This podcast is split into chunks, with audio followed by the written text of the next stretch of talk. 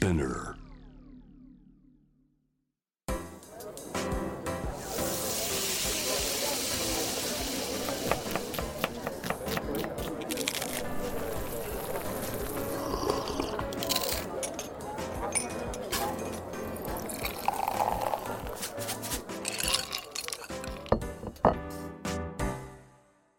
アジナ副音声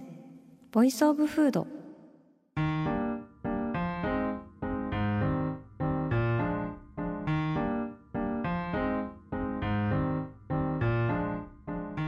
野紗季子のポッドキャスト味な副音声 Voice of Food 第49回目始まりました。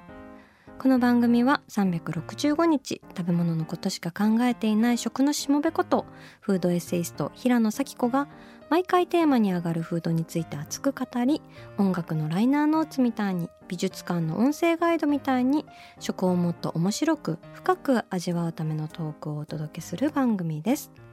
今回のテーマはサラダスピナーありがとうです。はいいきなりお礼をしちゃいましたけれども今日は久しぶりの一人会でしてサラダの話をしたいなと思っています。皆さんサラダ食べてるでしょうか？私はですね本当に家で食べるサラダのクオリティが著しく低いということをねこれまでもポッドキャスト版の味な副音声でもお話ししてきたんですけれども本当にね3日お風呂に入ってない人の頭みたいにべちゃってなっちゃうんですよ。仕上がりが。でこれどうしたもんかなと思ったんですけど私ついに最終兵器購入いたしました。サラダスピナーお迎えしたんです。いや本当私ね自分自身が料理苦手なんであんまりこう道具に頼るのはドーピングというか自分の技術が追いついてってないのにこう道具ばっかり課金してなんか料理うまくなったみたいな風な気になるのが本当に沼なんじゃないかな危ないんじゃないかなと怯えていたんですけど、まあ、バルミューダのトースターとかねストーブとか土鍋とかね買っちゃってるんですけどね。ただあの一応バーミックスとかあとホットクックみたいなの結構我慢してたんですよね。あと泡立て器とかもね電動のやつ持ってないし。でねなぜかそのサラダスピナーも自分の中でもっと自分の調理技術がまともになんないと買っちゃいけないものの一つに指定してたんですけれども最近少し料理ができるようになってきた感じもあってついに買ってしまおうと決意したんですがいやほんとね買い渋ってる人いたらマジで今すぐ買ってほしい。本当私はなんで今まで手を出さなかった。なんで今まで見て見ぬふりをしてきた。その時間何だったの？っていうくらいサラダ美味しくなりました。もう本当に3日お風呂に入ってない人の頭から散髪したてのキューティクルくるくるのあのツヤツヤサラダになりました。本当にね全ては水気のコントロールなんだなと思いました。ちゃんと葉っぱに水を吸わせてからそれをスピナーの遠心力でぶっ飛ばしてシャキッとさせるっていうね。もう見違えるほど野菜がうまい。それに日々感動しております。もうこれは買ってよかった調理器具ベスト3に入るなと思っていて今のところブンブンチョッパー小さいまな板そしてサラダスピナだなっていうふうに思ってるんですけれどもね、まあ、場所は取るんですけど正直うまい野菜のためなら小部屋の一つや二つ用意してあげようじゃないかという話ですよ。というわけであの今日は好きなサラダのね話をしていきたいなというふうに思うんですが今ね本当にサラダ屋さんもすごい増えたじゃないですか。で私もね結構こう食べ過ぎたなっていう次の日とかは今日はもうサラダデーだみたいな感じでこう自分にスーパーモデルを憑依させてストイックに行こうみたいな感じでもうアヒポキサラダだけとかメキシカンサラダ的なやつだけとか食べてね。で食べ終えた直後はねあ結構これ全然満足度高いしもう普通にお腹いっぱいだなみたいな感じなんですけど もう30分後にはちょっと目を離したら冷凍のピザをねもう解凍し始めてるというね本当に情けない話なんですけれども。まあでもサラダって結構感動しますよねなんか全然そのメインを食ってかかるくらいの存在というか本当サブキャラじゃないよなっていうふうに私は思ってるんですけどこうサラダっていうものがこう自分の中でアップデートした瞬間みたいなのがあって、まあ、皆さんにもあるかもしれないんですけど私はあの結構決定的だったのが小学生の時に食べたほうれん草サラダです。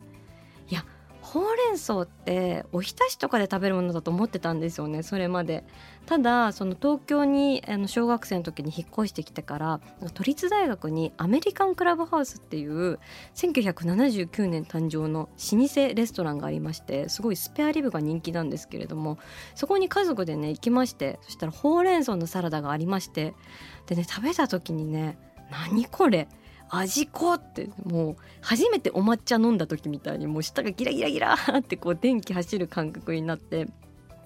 しかもなんかねそのほうれん草にカリカリベーコンとアーモンドのスライスとごまが振ってあってでドレッシングもちょっと醤油ごま油どれみたいなもう味覚ドストライクみたいなサラダでもうピエトロドレッシングが完全に霞んだよねっていう。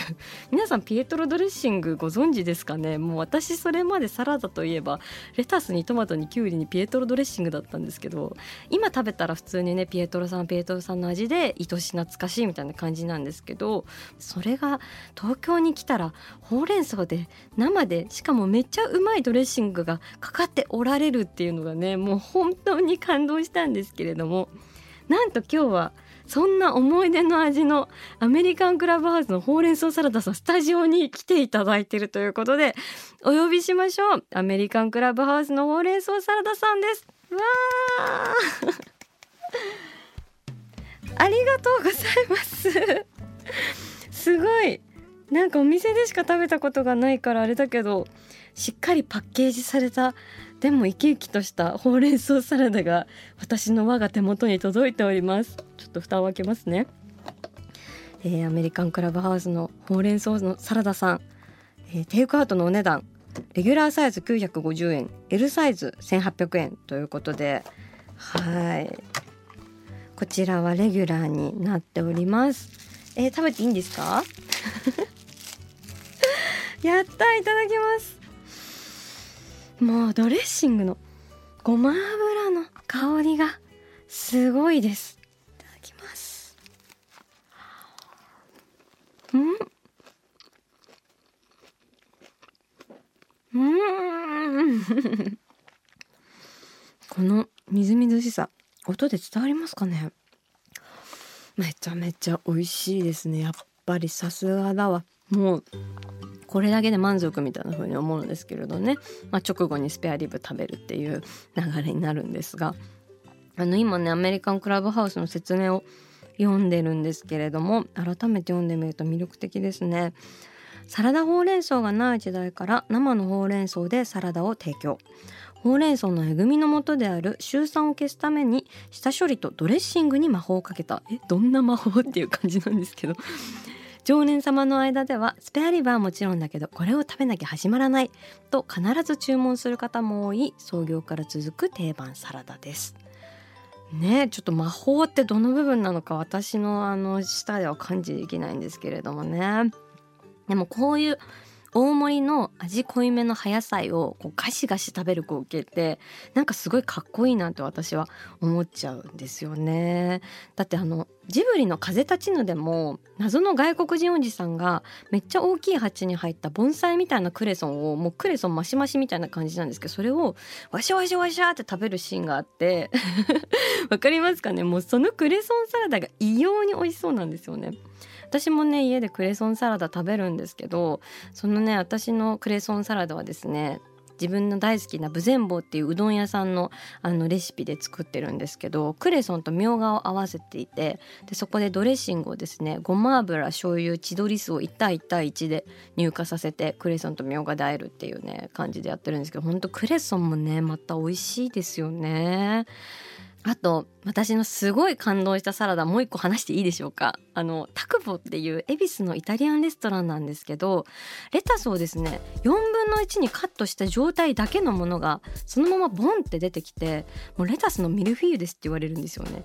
で手でかじってくださいっていう風に言われてもう完全にうさぎ状態なんですけれどもこれがもう本当にえっていうから美味しくてもう口に入れた瞬間に落雷がたみたいなもうほんと雷が落ちたみたいな感じでバリバリバリっていうねあの風になるんですけれども。何でもねシェフ田久保さんに言わせてみるとですね、まあ、レタスってもともと水っぽいなっていう風に思ってたんですって。でレタスってサラダの中の葉物として扱われてねちぎって出されることが多いですけれどもそのちぎって食べると全然美味しくないじゃんっていう風に思ってたらしいんですよね。でそれ確かわかるなって思ったんですけれども。でもそこがその常識を疑うスタイルでもうすでにかっこいいんですけれども。である時にそのシェフの田久保さんがダイエット中でレタスばっか食べてたらしいんですね。でもう本当に家でもう立ったまんま4分の1に切っただけのレタスをこうかじったらしいんですよ。そしたらめっちゃ美味しいやんってことに気づいてその水っぽいレタスがみずみずしいに変わったらしいんですよ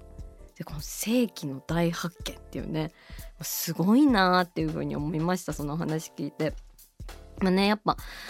ほんとそこのね拓保のお店ではねレタスのそのお料理はお肉料理の後に来るんですけれどもやっぱお肉の後って酸味とかちょっとした水分みたいなのあると嬉しいじゃないですか、まあ、天ぷら屋さんの大根みたいなね。それでもレタスいいじゃんっていうことでもう葉物のサラダだったら絶対出さないけどこの4分の1カットのだったら完璧じゃんっていう風になってコースの中で出てくるんですけれどもね。まあでもこれがねやっぱただのレタスじゃないんですよね。ほんとちゃんとこだわられていてあの生産者さんは黒田さんっていう淡路島で作られてる方のところから届くんですけれどもそれ黒田さん歌うまいらしいんですけどまあマジどうでもいいんですよすいません。でその人から直接送っていただいたそのレタスをですねそれがまたすごい甘いんですよね。全然苦みがなくてもうほんとふくよかな甘みみたいなものがじわーってこうねあの感じられるレタスなんですけれどもなんとお客さんに出す30分前から逆算してこうぬるめのお水で水分を吸わせてそしたら細胞が開くらしいんですけど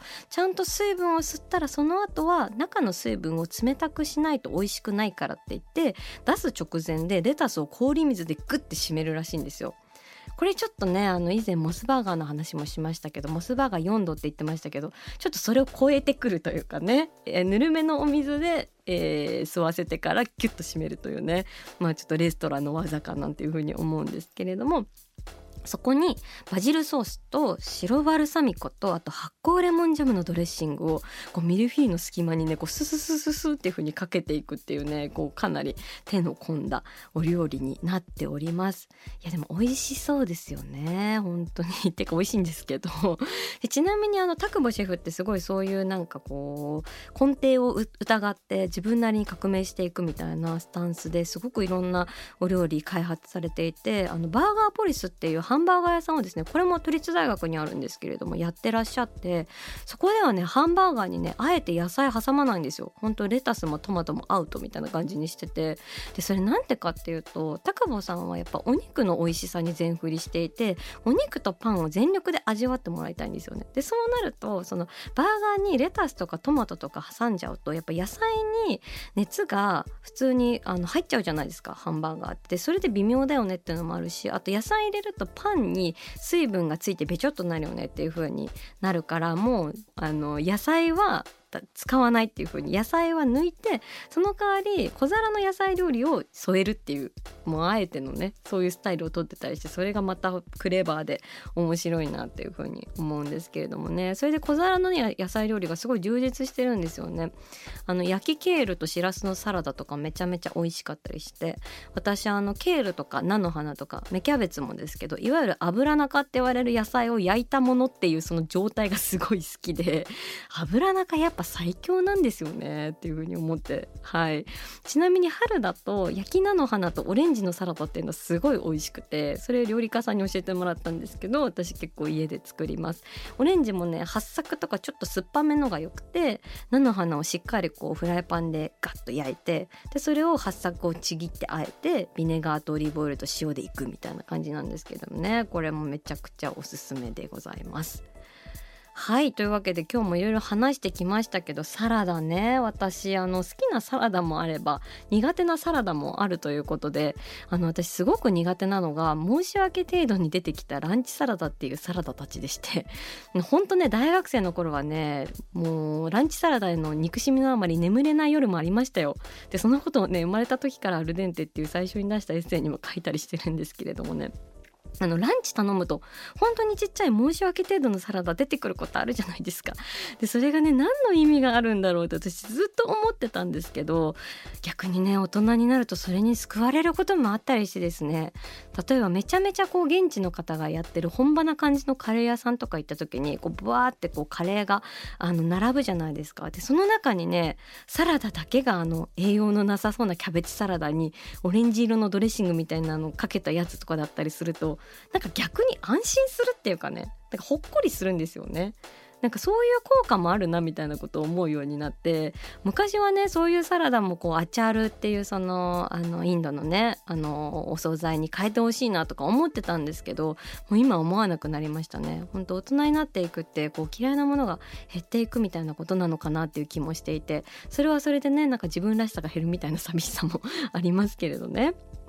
まあそんな感じの味な副音声サラダだけでもいろいろ話したいことありすぎて終わらないなっていう感じなんですけれども、まあ、サラダのこと考えてたらそもそもサラダってなんだよみたいな感じもしてきて野菜メインでね基本冷たくてっていう感じかなとか思うけどでもあったかいのもあるしなとかてかマカロニサラダとかほとんど野菜入ってなかったりするし本当何なんだろうねっていう風にね。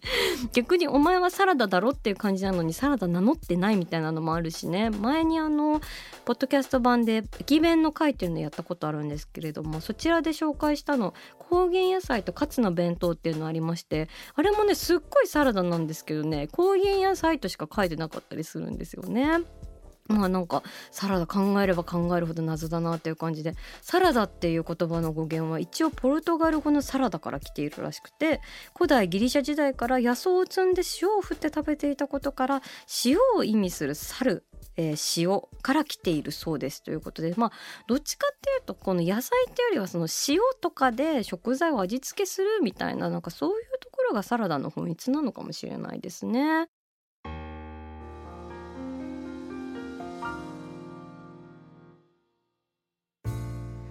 では最後に皆さんから頂いた好きな食べ物のメッセージ今日はご紹介したいなというふうに思います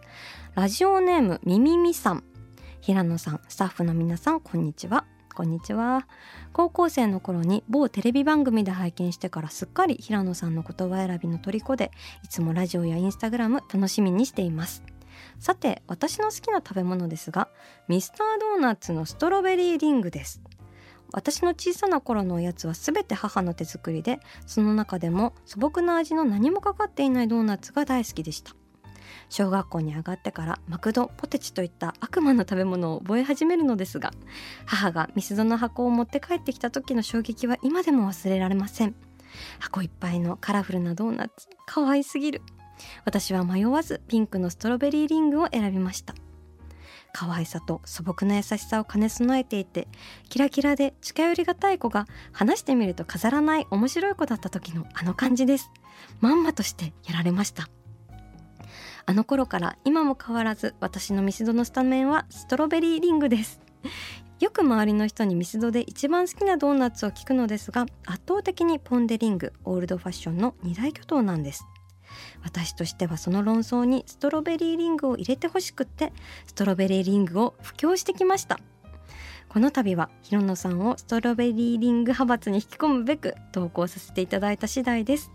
もしスタジオにストロベリーリング様がおられましたらぜひこぼれ落ちたいちごコーティングを指の腹で集めるところまで存分にストロベリーリングを堪能してください。はいというわけでもう布教活動のあまりこの熱のこもったメッセージありがとうございます。へえストロベリーリングさん今日来ていただいてるんですね。やったうわうわー嬉しい。よこんにちは。はじめまして。超いちごの匂い。あの可愛いいちごの匂いがしますね。うわすごいね。だってさおやつが母の手作りだったところにさいきなりミスドがやってきたら確かに結構破壊神だよね。確かにこのピンクめちゃくちゃ可愛いですね。いただきます。うん。かわいい味や。めんこいなほんまに。誰ってなっちゃったけど。あ美味しいですね。これ本当にふかふかのイースト生地。あのね前回もドーナツの話でめちゃくちゃ盛り上がってましたけど。ミスドならではのふっかふかの生地に本当にいちごミルクみたいなストロベリーコーティングがされてまして。めちゃくちゃ可愛い味ですね。へえこれが一番好きなんだ。まあでもこれ一番に選ぶ人確かにかなりレアかもしれない。でもすごい言われてみて初めて気づいたしめっちゃ可愛いしこれ映えるしさいけるんじゃない？この 今来てるさ映えドーナツのさ流れでさちょっとストロベリーリングさんもさちょっと紛れ込めるんじゃないですか？どうですかね？ちょっとみんなでストロベリーリングあげてこう。かわいいみたいな感じで。ねなんかネイルとかもさこのピンクに合わせてさなんかパステルカラーのとかつけてさこう壁でこうやって写真撮ったらめっちゃ可愛いっすよ。はい。いやほんと。みみみさん素敵な味覚を教えていただきありがとうございます。えー、また皆さんからも好きな食べ物へのメッセージあの募集しておりますのでぜひお送りください。味な副音声ボイスオブフード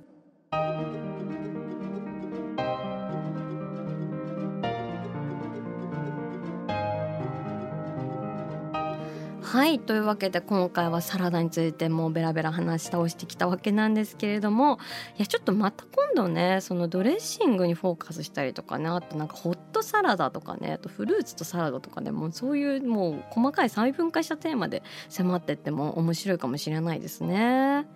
えー、番組では引き続き皆さんの好きな食べ物のメッセージを募集しています。メッセージを紹介させていただいた方には番組オリジナルステッカーをお送りしています。メッセージはアジナフ音声のインスタグラムをチェックして送ってください。そしてアジナフ音声は毎週月曜日に配信しています。さらに JWAVE のラジオでもお聞きいただけます。毎週金曜日深夜12時半から FM81.3JWAVE こちらもぜひチェックしてください。平野咲子が届ける味な副音声ボイスオブフード。次回も食べ物への愛を声にしてお届けしていきます。あーお腹すいた。